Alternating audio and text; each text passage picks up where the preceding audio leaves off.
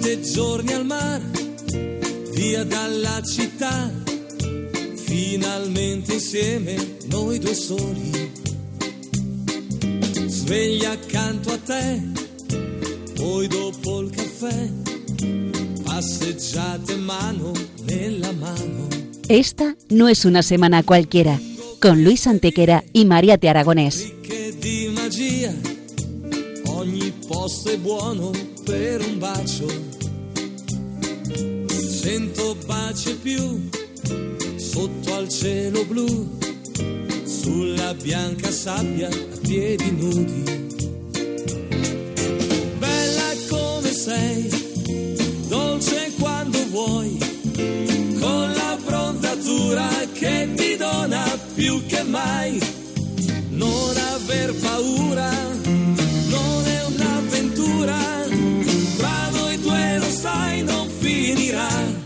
Hola a todos, bienvenidos una vez más al programa Esta no es una semana cualquiera en Radio María, con un servidor de ustedes Luis Antequera. y Mariate Aragonés. Bella come sei, dolce quando vuoi, con la bronza. Y bien, Luis, ¿qué semana nos ocupa hoy? Hoy Mariate le damos un repaso a algunos de los hechos históricos ocurridos entre un 23 de febrero y un 1 de marzo. Una semana que no es una semana cualquiera, siete días, sette giorni, como dice nuestra sintonía, en los que han pasado a lo largo de la historia cosas que ni se imaginan nuestros oyentes, porque la historia es así, mejor y más fantástica que la más increíble de las fantasías. Comencemos, pues. Pues allá vamos.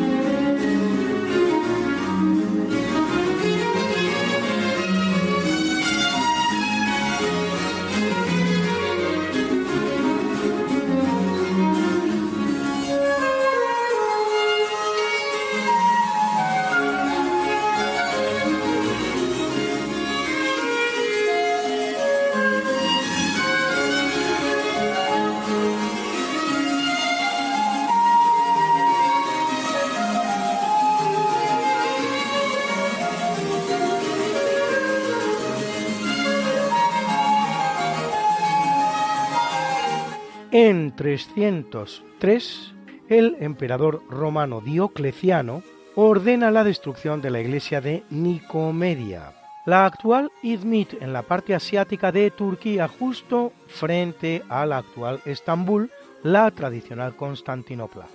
Comienzan los ocho años de la que se conoce como persecución de Diocleciano, décima y última de las que sufre el cristianismo durante el imperio, la inmediatamente anterior a su despenalización, producida en el año 313 mediante el Edicto de Milán de Constantino el Grande. Se estima que el número total de víctimas de las diez persecuciones romanas contra el cristianismo asciende a unos 7.000 cristianos. Es curioso porque pasando a la historia como pasa, como la gran persecución habida nunca de los cristianos, es, sin embargo, nimia al lado de tantas otras persecuciones que vendrán después, saldadas con muchísimas más víctimas y destrucción.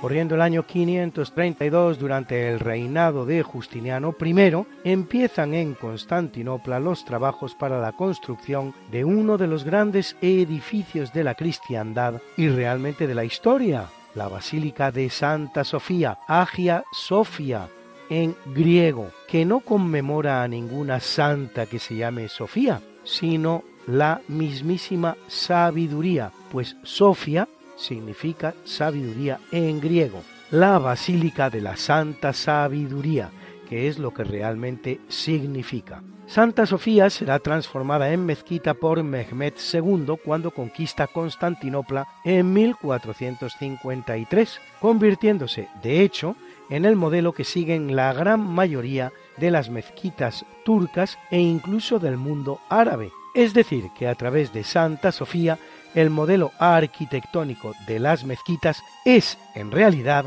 un templo cristiano. El creador de la moderna Turquía, después de la Primera Guerra Mundial, Mustafa Kemal Atatürk, desacraliza Hagia Sofia como mezquita y la convierte en museo. Saca a la luz los maravillosos mosaicos cristianos que habían sido cubiertos, gracias a Dios no destruidos, y los expone a la vista.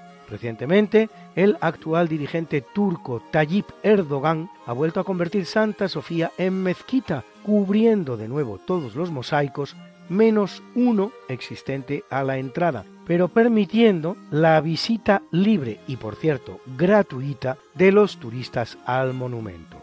La entrada se realiza incluso de manera simultánea a la oración de los muslimes. Para que se hagan ustedes una idea de las dimensiones de Agia Sofia, en su interior cabrían cuatro panteones de Roma enteros y aún sobraría un cachito. En España estábamos haciendo basílicas visigóticas como Santa María del Naranco, de las que cabrían 200 en Santa Sofía. Y todo ello construido en 532. Por cierto que los turcos conservan el nombre original de la basílica, a la que llaman Hagia Sofia, Agia Sofia en griego, como hemos tenido ocasión de mencionar.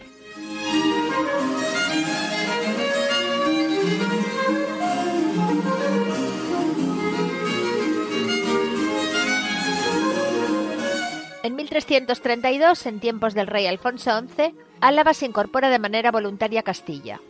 En 1200, reinando Alfonso VIII, ya lo había hecho Guipúzcoa, donde se fundan a partir de ese momento, en menos de un siglo, 24 nuevas ciudades. En 1370, con la vinculación del señorío al infante Juan de Castilla, lo hará también Vizcaya. Las tierras vascongadas unidas a Castilla desde el siglo XIV. Ahí es nada.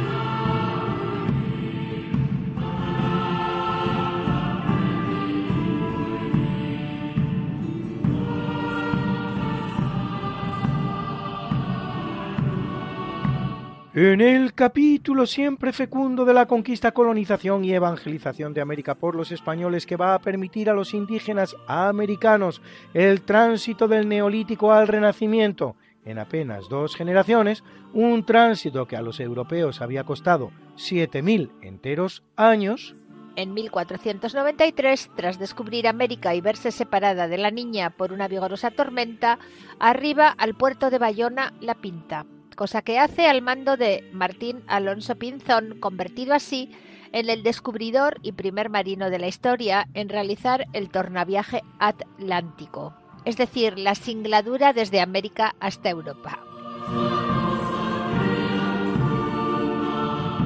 Tres días después, Mariate es Colón, al mando de la niña, el que toca tierra en Lisboa. Martín Alonso Pinzón apenas sobrevivirá unos días, muriendo a finales de mes en el monasterio de la Rábida, en Palos, su tierra natal, sin ni siquiera poder informar a los reyes católicos de su hazaña. En cuanto a Colón, su arribada a Lisboa solo puede tener dos motivaciones, cualquiera de las cuales deja al almirante en pésimo lugar. O bien fue involuntaria, lo que pone en cuestión su pericia marinera, más aún cuando su segundo, Martín Alonso Pinzón, sí supo arribar donde tenía que hacerlo, o sea, España, o bien, como parece lo más probable, fue intencionada y entonces representa una verdadera traición para con los monarcas que habían patrocinado su viaje, los reyes católicos, los únicos en el mundo que habían accedido a hacerlo, por cierto, pues ni franceses, ni ingleses, ni portugueses, todos ellos conocedores del proyecto, habían querido financiarlo. Y esto encontramos en el sitio web México Hispanista, ¿Sabías que estos indígenas conquistaron México? Tras derrotar a los aztecas, miles de indígenas se convirtieron en aliados de los españoles, conquistando y fundando ciudades. Aquí van algunos ejemplos. Nicolás Montañez, descendiente de la nobleza tolteca y pariente de Moctezuma, fundó San Juan del Río, Acámbaro, la primera población en Guanajuato, y fue armado caballero de Santiago. Conino De Tapia, un indio otomí, fundó Querétaro y sus descendientes continuaron su trabajo construyendo el convento de Santa Clara con su gran poder. Valerio de la Cruz, de la nobleza teztuca, dirigió un ejército español de 80 arcabuceros y cientos de indios y pacificó la actual Tula, San Miguel, San Felipe y muchas otras ciudades ocupadas por los chichimecas. Él también fue hecho caballero de Santiago. Miguel Caldera, hijo de Pedro Caldera y de una mujer chichimeca, pacificó el norte de Nueva España, lo que hoy es California, Nuevo México y Texas, y fundó la ciudad de San Luis Potosí. Haciendo posible todos ellos y muchos más tres siglos de pax hispana sin precedentes en la historia americana, la cual, una vez que España abandone el escenario, conocerá más de dos centenares de conflictos, tanto civiles como entre vecinos.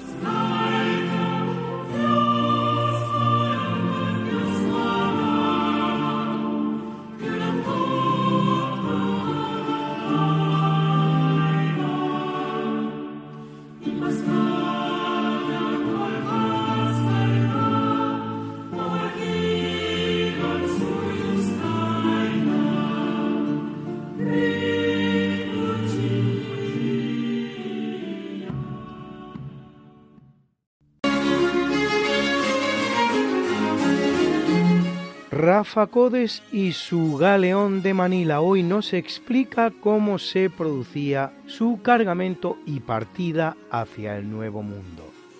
Capítulo 15 del galeón de Manila. Una carrera contra el reloj. En el capítulo anterior habíamos dicho que la pacífica existencia manileña se prolongaba durante nueve meses. Sin embargo, la ciudad se transformaba al llegar la primavera. Desde mediados de marzo, los manileños compraban las mercancías a los sangleyes y las preparaban para el largo viaje, en una actividad incesante en la que nada podía fallar. A finales de junio, todo debía de estar dispuesto para la partida del galeón. Se iniciaba así una competición comercial que duraría tres meses.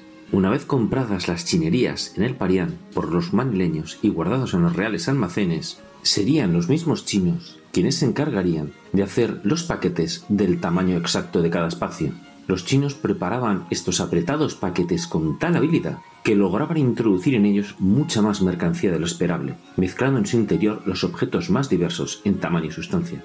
Cada centímetro cuadrado contaba. En el paquete se podía meter lo que se quisiera, mezclando así la mercancía. Una vez compuestos, los paquetes quedarían en los almacenes reales a disposición de los funcionarios de la Real Hacienda, los cuales llegarían con sus estibadores sangleyes, los cuales portarían un marco de bronce con las medidas exactas que debía tener cada espacio del galeón. Era el momento definitivo. Los estibadores iban colocando el marco un fardo tras otro. Si uno de ellos excedía las medidas de las varillas de bronce, sería rechazado. Los funcionarios no permitirían abrirlo de nuevo para reducir sus dimensiones, y así el fardo no embarcaría, en un sistema muy similar al que se utiliza hoy en los aeropuertos para el embarque de las maletas. El estricto mecanismo que movía los engranajes del comercio del galeón no permitía estos retrasos.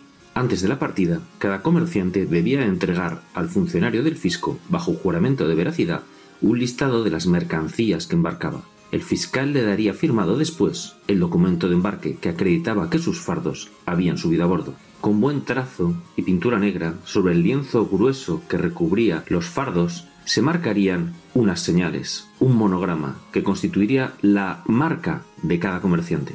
Todos los comerciantes que embarcaban carga en el galeón tenían la suya, propia y diferente a la de los demás, que señalaba la propiedad de cada fardo.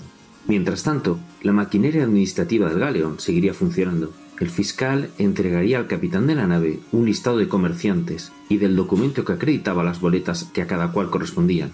Después entregaría los documentos de embarque donde se detallaban sus fardos, su propietario y la marca que los distinguía. Un último documento llegaría a manos del capitán, iría firmado por todos los comerciantes y en él se designaría por cada uno de ellos a las personas que como consignatarias recibirían la mercancía a su descarga en Acapulco. Comenzaba al fin la estiva del buque. Desde ese momento, cientos de hombres trabajarían sin descanso con un objetivo común, la partida del galeón a finales de junio. Bajo la vista de los contadores de la Real Hacienda, que comprobaban la autorización de cada bulto, de nuevo eran los sangleyes quienes colocaban la carga. Si antes lo habían hecho aprovechando hasta extremos imposibles el espacio de cada fardo, ahora harían lo propio con las bodegas del buque. Los estibadores chinos, utilizando cada minúscula oquedad de la nave para introducir mercancía, distribuirían la carga de forma que no pusiera en peligro la imprescindible estabilidad del buque. Después, abarrotarían los bultos con travesaños de madera, con el fin de que quedase asegurado el género. Un desplazamiento de peso en mitad de la galerna supondría la zozobra del buque y la pérdida irremisible del negocio. Cada género ocuparía su lugar determinado. En la bodega de popa, alejada de las pocas piezas de artillería por el peligro de incendio y protegida de los golpes de mar, viajaba la seda. Le seguía en orden de preferencia la dedicada porcelana.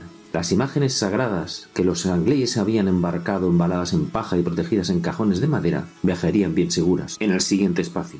En el galón encontrarían después su lugar los biombos, los marfiles y jades, los abanicos, los papeles pintados y los muebles con incrustaciones de nácar y carey. En último lugar, más a proa, la carga de menor valor. Es allí donde los angleses colocarán los fardos embutidos de canela de Mindanao.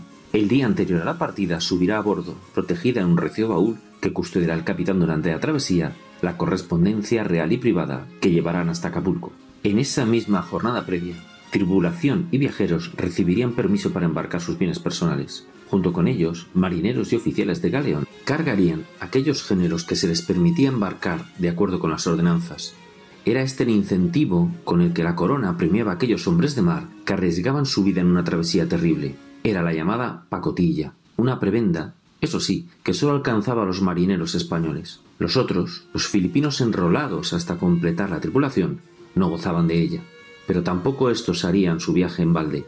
Capitanes y oficiales, marineros y pasajeros, filipinos, americanos o peninsulares, todos aprovechaban su equipaje para introducir en la nave objetos sin pagar derechos al rey. Así, eran habituales en los arcones las taleguillas engordadas de perlas o las pequeñas pero valiosísimas figuras talladas de marfil o jade, escondidas entre los ropajes, en un contrabando de género menor. El ingenio se aguzaba hasta el extremo. En las bodegas, las tinajas de burdo barro que conservaban el pescado salado para la travesía eran sustituidas por grandes jarrones de porcelana china, que guardarían el alimento hasta que se agotase, y que serían vendidas a su llegada a Acapulco.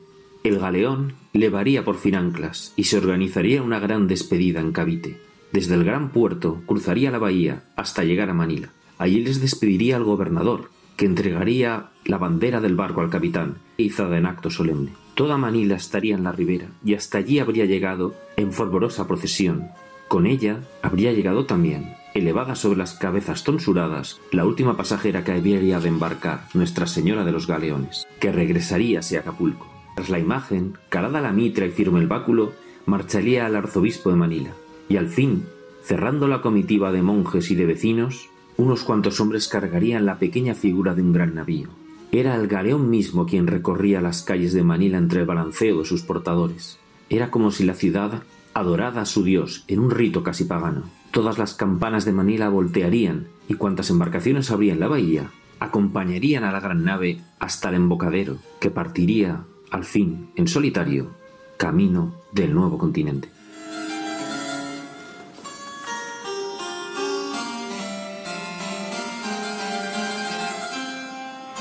Y ha salido a la luz estos días las peripecias por las que hubo de pasar durante la Guerra Civil Española el santo cáliz de la ciudad de Valencia, una de las reliquias más importantes de la cristiandad, pues constituye el cáliz del que habrían bebido Jesucristo y sus apóstoles con ocasión de la que fuera la última cena. Nos lo cuenta la que es la gran especialista de tan importante objeto religioso, Ana Mafé, autora del libro El Santo Grial, en el que realiza importantes descubrimientos sobre el mismo.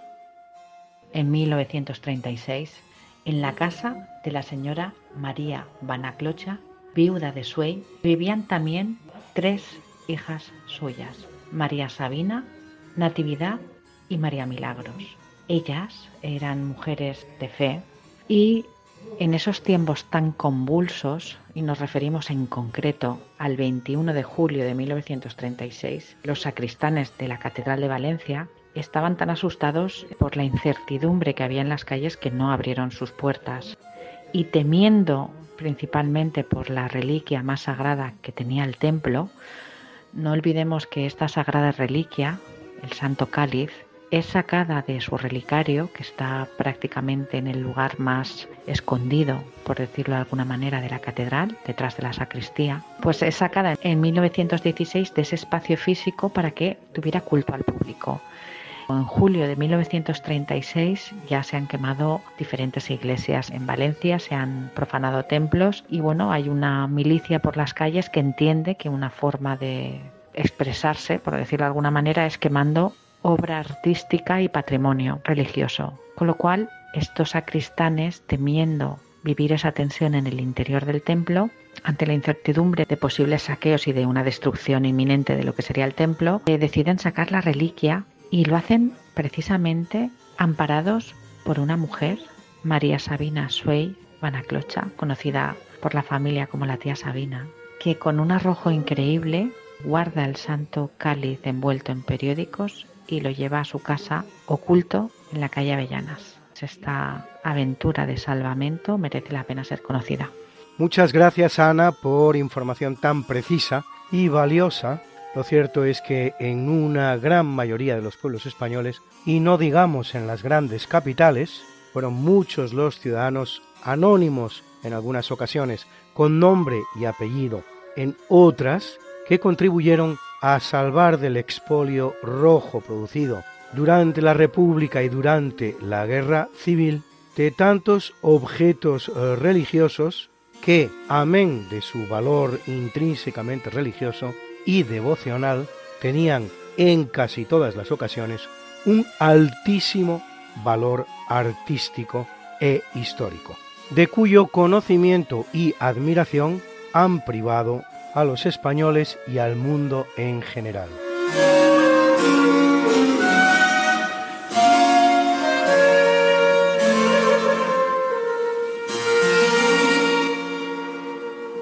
En 1900, en la conferencia de sindicatos socialistas celebrada en Londres, nace el Partido Laborista Británico, que ha gobernado desde entonces el Reino Unido durante 31 años con los gobiernos de Ramsay MacDonald, Clement Attlee, Harold Wilson, James Callahan, Tony Blair y Gordon Brown.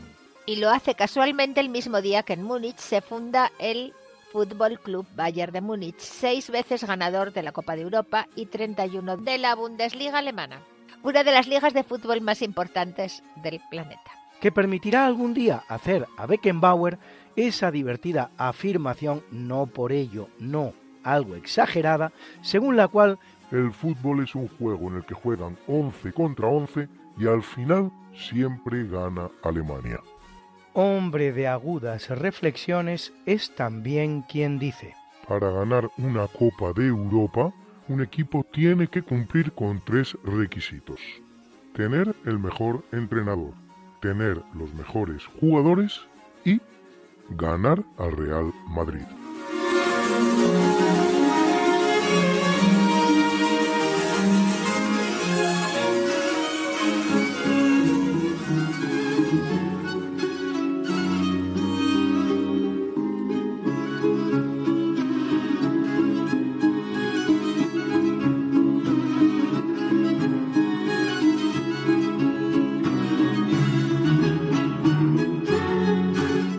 Hoy nuestro rapsoda de la historia, Guillermo Arroniz, concentra su mirada en un bellísimo retrato. Tiene razón el poeta. Un retrato que debemos a la mano sabia y los pinceles mágicos del Greco. Él nos lo cuenta. Hola, Mariate. Hola, Luis. Hola, queridísimos oyentes. Hoy vuelvo al Greco claro, es una de mis pasiones. Concretamente a un retrato, en este caso, de Fray Hortensio Félix Paravicino. Fray Hortensio fue mm, un hombre dedicado desde su profesión religiosa a las letras y a la oratoria y fue amigo de poetas como Luis de Góngora, Francisco de Quevedo y Lope de Vega, que le dedicaría unos impresionantes versos. Pero fue también muy amigo del Greco, al que dedicó varios poemas. El Greco, a cambio, le pintó, le pintó con gran talento y con gran cariño. Puede notarse perfectamente en el cuadro. Cuadro que, por cierto, se encuentra en el Museo de Bellas Artes de Boston, donde tengo a una de mis mejores amigas en Boston. El mundo y la vida son así. Luis Cernuda, muchos años después, en el siglo XX, le dedicó importantes versos, como aquellos que decían, Tú no puedes hablarme y yo apenas sí puedo hablar, mas tus ojos me miran como si a ver un pensamiento me llamaran. Qué increíble concentración de arte y poesía se dan en torno a la figura de este hombre.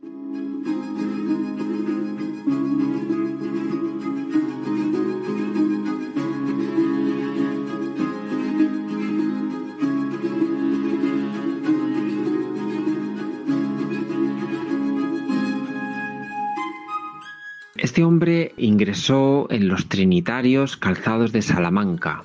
Estudió con los jesuitas. Después dejó la reforma trinitaria, aunque no se ha llegado muy bien a saber por qué. Y Felipe III en 1617 lo nombró predicador real, cargo que también tuvo con Felipe IV además en dos ocasiones ministro provincial de Castilla. Lamentablemente fallecía a los 53 años, una enfermedad que se complicó como consecuencia de su falta de sueño y dificultades para respirar. El retrato que le pinta el Greco es increíblemente hermoso y en él se puede ver cómo sostiene un libro y en él señala con el dedo alguna línea que no podemos saber y debajo de ese libro otro aún mayor y esa cruz de la orden trinitaria en el centro de la composición.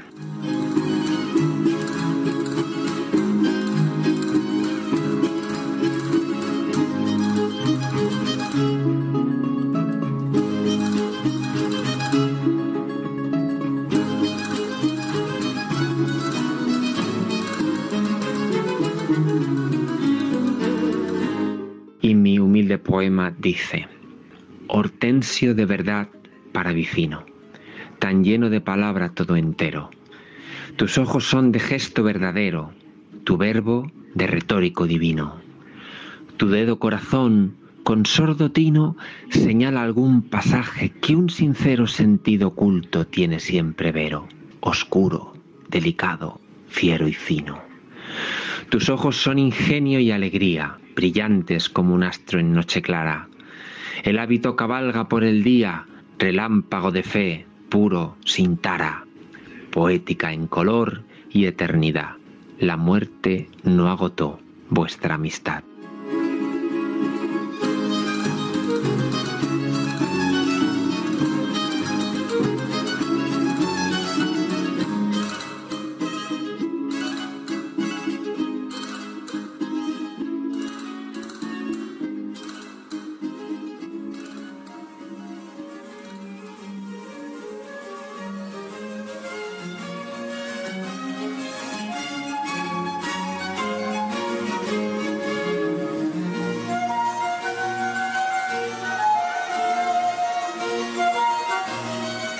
El pasado domingo 11 de febrero, el Papa Francisco ha procedido a la canonización de María Antonia de Paz y Figueroa, más conocida como Mama Antula, primera santa argentina de la historia y por Argentina española, una santa española más que se une a los más de 1800 santos españoles en el santoral.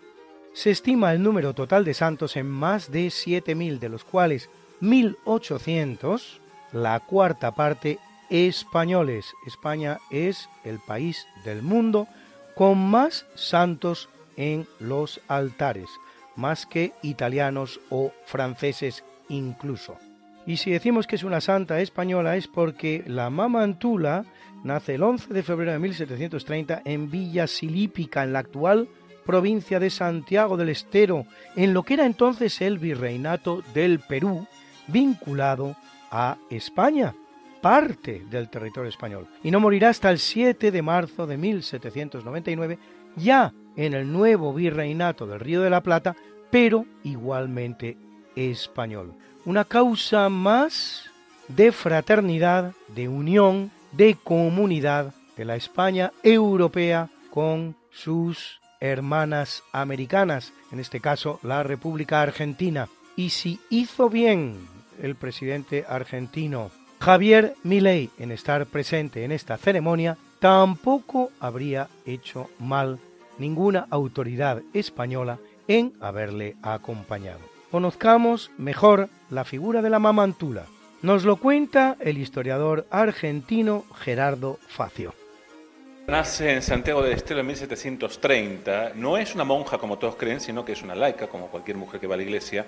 Y ella va a tomar, cuando son expulsados los jesuitas, ella va a tomar la bandera jesuítica y se va a dedicar a promover y propagar los ejercicios espirituales de San Ignacio desde Santiago, bajando a Córdoba, llegando hacia Buenos Aires. Por supuesto, ese periplo lo hizo más largo, muchos años, y va a ser esta señora, esta mujer, ya grande, porque tenía 40 años, en que va a tomar esa decisión contra una mm, decisión papal y del rey de España, que era la expulsión de los jesuitas.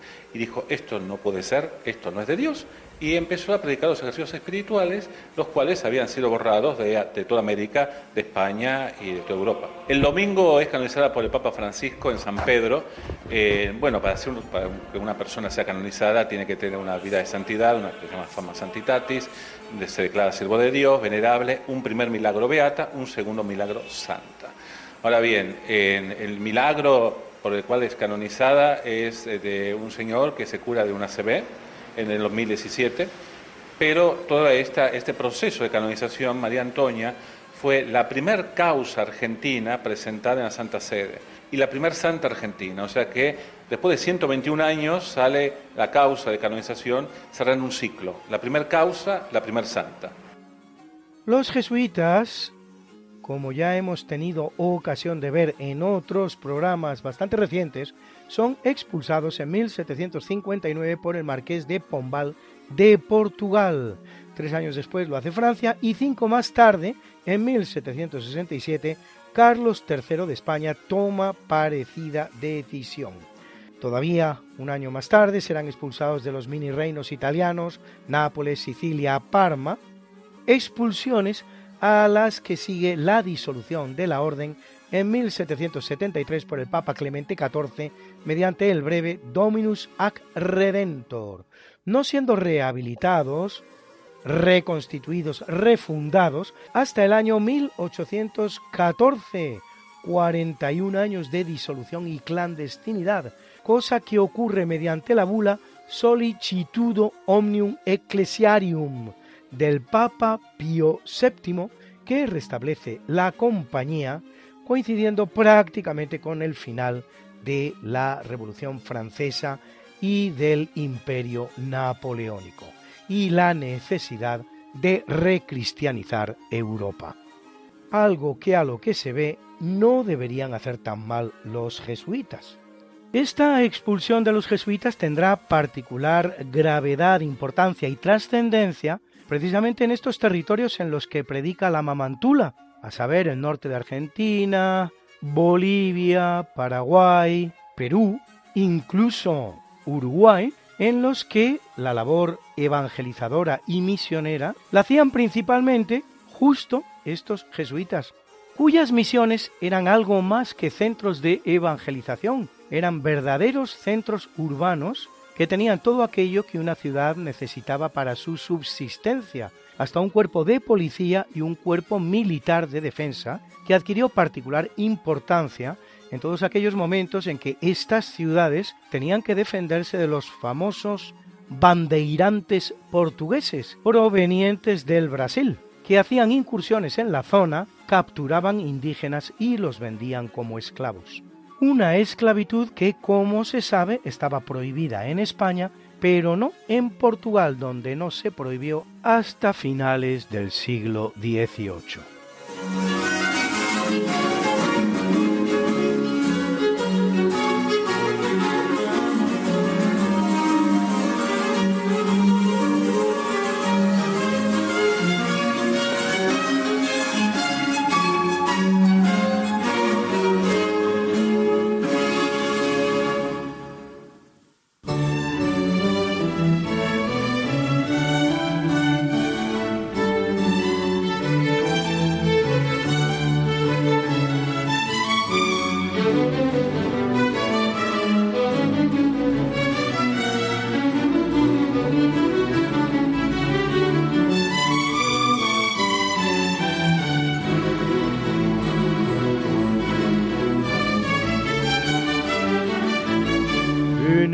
Capítulo del natalicio, en 1417 nace Pietro Barbo, más conocido como Pablo II, vicentésimo undécimo papa de la Iglesia Católica, que lo es durante siete años, los que van desde 1464 hasta 1471, sobrino de otro papa, Eugenio IV, es recordado por los espléndidos carnavales que organizaba y por la construcción del llamado Palacio de Venecia y la suspensión de la llamada Academia romana, que le gana importantes enemigos, entre otros el que acabará siendo su biógrafo, Platina, que incluso le acusa de mantener una atribulada vida sexual y hasta de la tenencia de amantes masculinos. Moraleja, nunca te enemistes con tu biógrafo, su venganza puede pasar a la eternidad.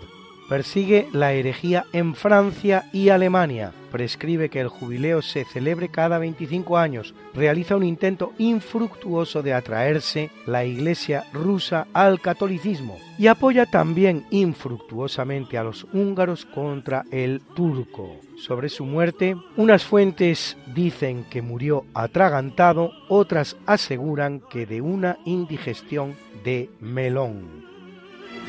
En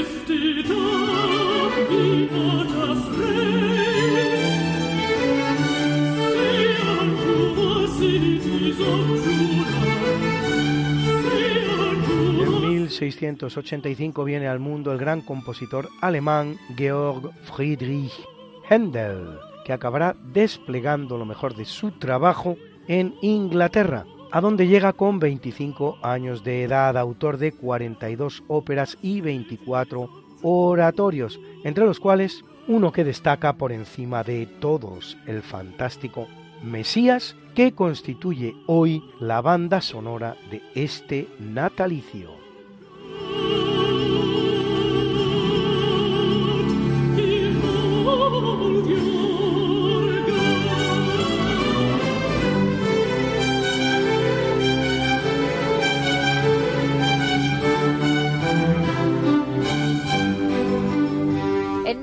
1810 nace Vicencio Joaquino Raffaele Luigi Pecci, más conocido como León XIII, vicentésimo quincuagésimo sexto Papa de la Iglesia Católica, que lo es durante 25 años, los que van desde 1878 hasta 1903, autor de la Rerum Novarum que recoge la doctrina social de la Iglesia. Por lo que hace España, dicta en 1885 un laudo arbitral que le evitará a nuestro país una guerra con la Prusia del canciller Bismarck, que reclamaba las Islas Carolinas pertenecientes a España. El laudo establecerá que Alemania puede ocupar las Islas Marshall, pero no las Carolinas, y Bismarck lo acepta. Ello no priva a España de tener que organizar una flota importante para la defensa de las islas, flota que se encomendará al que es entonces el marino más importante de la Marina Española, el vicealmirante Juan Bautista Antequera, que acepta el mando de la misma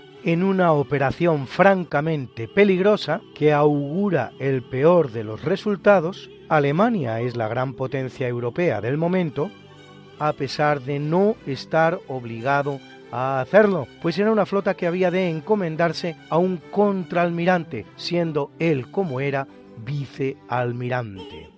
Antequera fortificará las Islas Baleares en previsión de que los alemanes pudieran atacarlas en lugar de atacar en las lejanas islas del Pacífico que pretendían con la intención posterior de cambiar las islas mediterráneas por las islas del Pacífico.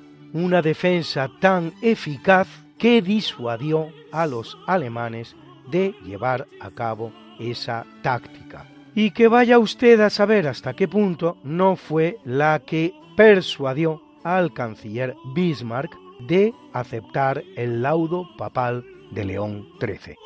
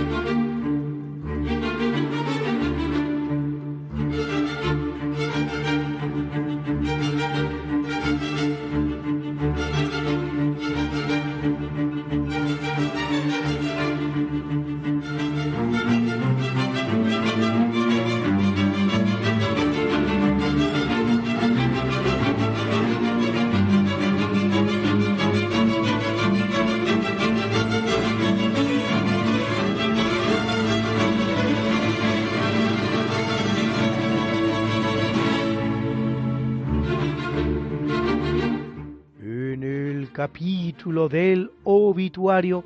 En 965 muere León VIII, centésimo trigésimo segundo Papa de la Iglesia Católica, que lo es apenas ocho meses, entre 964 y 965, en pleno seculum oscurum de la Iglesia, así llamado tanto porque no se sabe lo mismo que sobre otros periodos, como no menos por la corrupción en la que incurren sus miembros.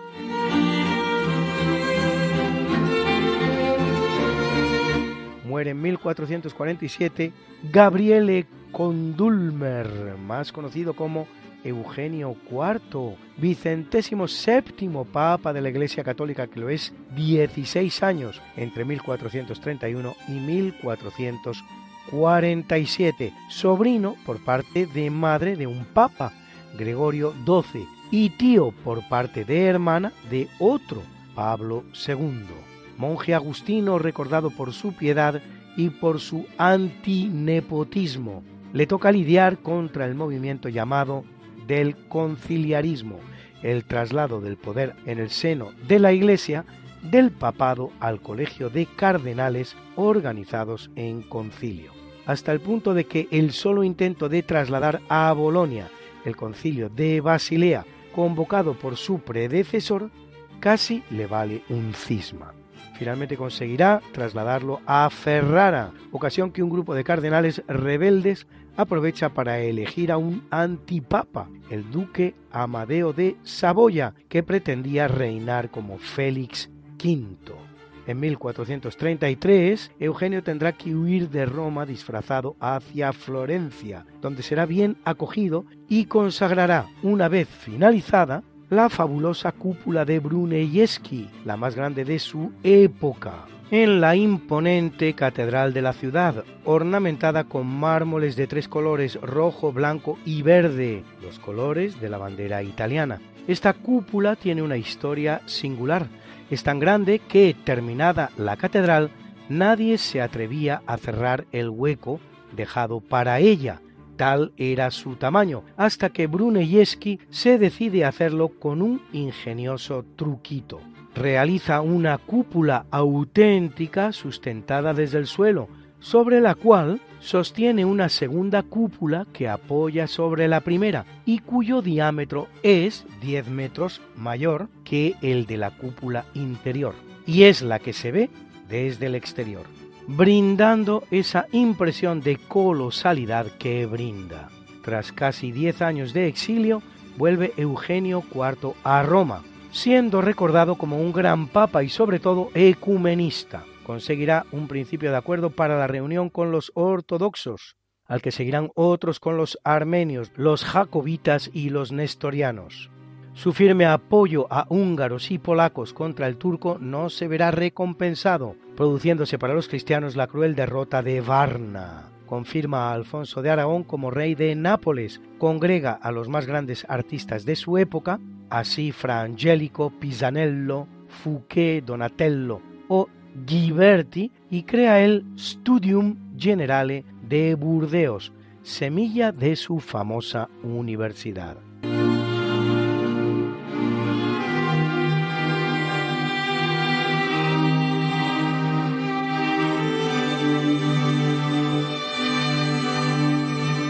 En 965 muere León VIII, centésimo trigésimo segundo papa de la Iglesia Católica, que lo es apenas ocho meses, entre 964 y 965, en pleno seculum oscurum de la Iglesia. Así llamado, tanto porque no se sabe lo mismo que sobre otros periodos, como, no menos, por la corrupción en la que incurren sus miembros. De hecho, León será antipapa antes que papa y es impuesto en la silla de Pedro por las armas del emperador Otón, que depone para ello al Papa Benedicto V.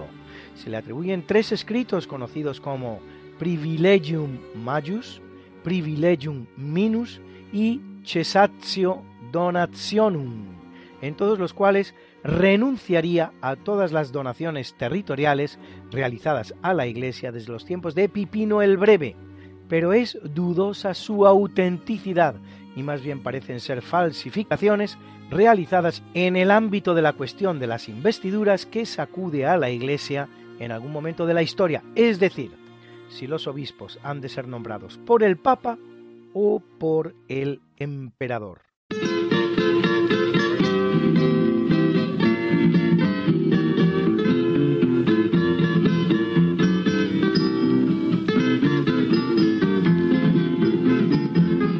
Hoy el gran Alberto nos habla de un pirata español que los hubo y muy crueles, como van a tener ustedes ocasión de comprobar. Nos situamos en el siglo XIX, postrimerías del Imperio Español.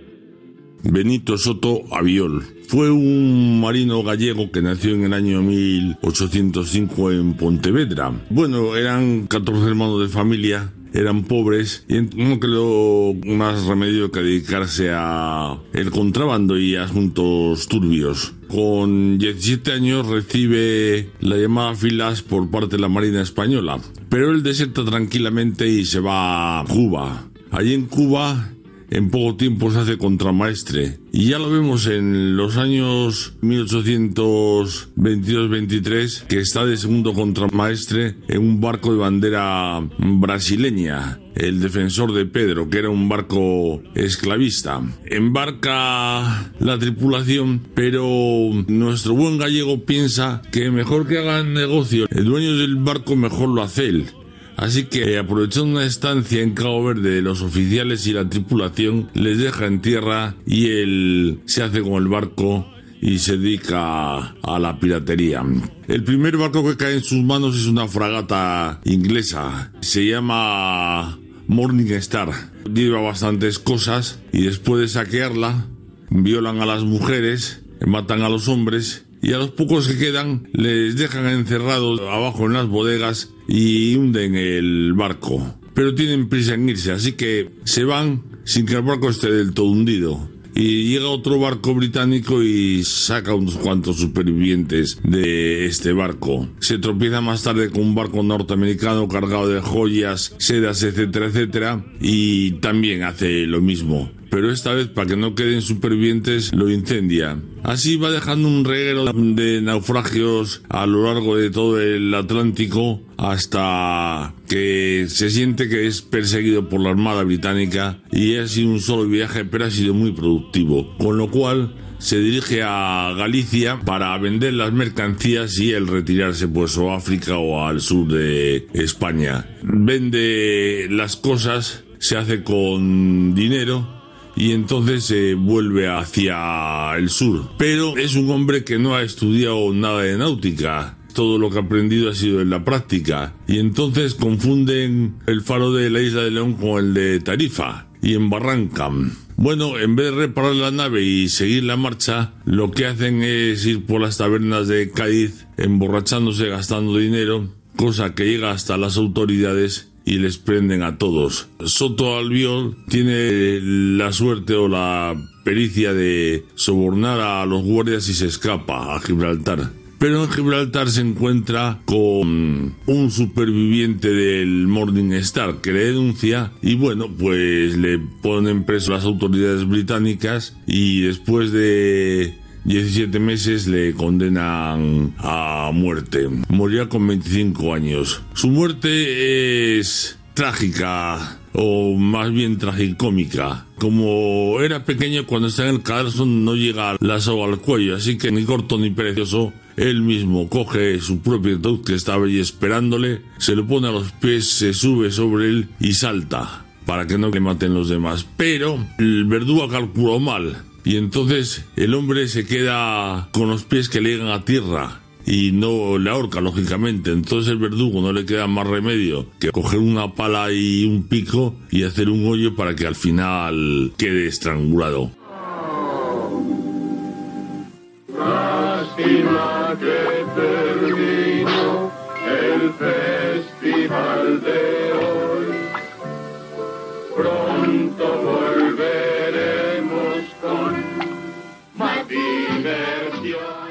¿Y qué le vamos a hacer si es así? Esto se acaba, queridos amigos, pero recuerda. A los vivos les debemos respeto, a los muertos solo les debemos la verdad. François-Marie Arouet, más conocido como Voltaire, escritor, historiador y filósofo francés, perteneciente a la francmasonería, miembro de la Academia Francesa y uno de los grandes representantes de la Ilustración francesa, período que pretende enfatizar el poder de la razón humana y de las ciencias, autor de obras como Cándido, el diccionario filosófico y un tratado de la tolerancia, a pesar de lo poco tolerante que se mostrará hacia las religiones en general y el cristianismo en particular.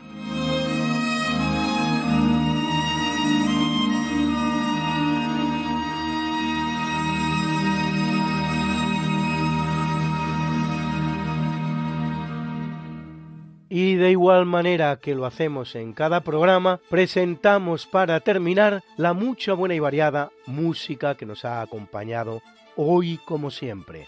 Y en el primer tercio de eventos, el concierto de Brandeburgo número 5 en Re mayor BWV 1050 de Johann Sebastian Bach.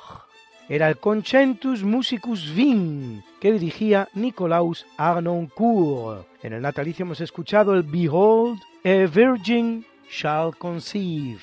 Mira, una virgen concebirá de Georg Friedrich Händel en su oratorio El Mesías. Eran Helen Watts, el London Symphony Chorus y el London Symphony Orchestra que dirigía Colin Davis. Y en el obituario la obra de Carl Jenkins Palladio, interpretada por la Escuela de Música Stanislau y la Orquesta de Música de Bielsko-Biala, dirigidos por Andrei Kuchibala. Al violín, Alexandra Domaresca y Magdalena Kruxala. Y es un buen día para que junto a la música que hemos utilizado en esta ocasión, presentemos también lo que son nuestras sintonías habituales. Y en la del programa, la maravillosa canción, tan del gusto de todos ustedes, Sette Journey, Siete Días, compuesta e interpretada por Omar Lambertini el fandango del quinteto en re mayor G448 de Luigi Boccherini, que interpreta la Real Cámara, acompaña cada semana a nuestro rapsoda historiador, Guillermo Arroniz. Y por último, esa fantástica canción mexicana La Feria de las Flores de Chucho Monje en la voz de Jorge Negrete, constituye la sintonía de nuestro gran Alberto, Alberto Hernández. Esta no es una semana cualquiera, a que teníamos razón. La historia, ¿cómo es? Y no como nos gustaría que fuera. Hasta el próximo programa. Se despiden de ti, Mariate Aragonés y Luis Antequera. Pero yo te veo muy pronto en el programa de Javier Ángel Ramírez, Diálogos con la Ciencia, el jueves a las 12 de la noche, o lo que es lo mismo, el viernes a las 0 horas, con nuevos episodios de nuestra apasionante historia. No te lo pierdas.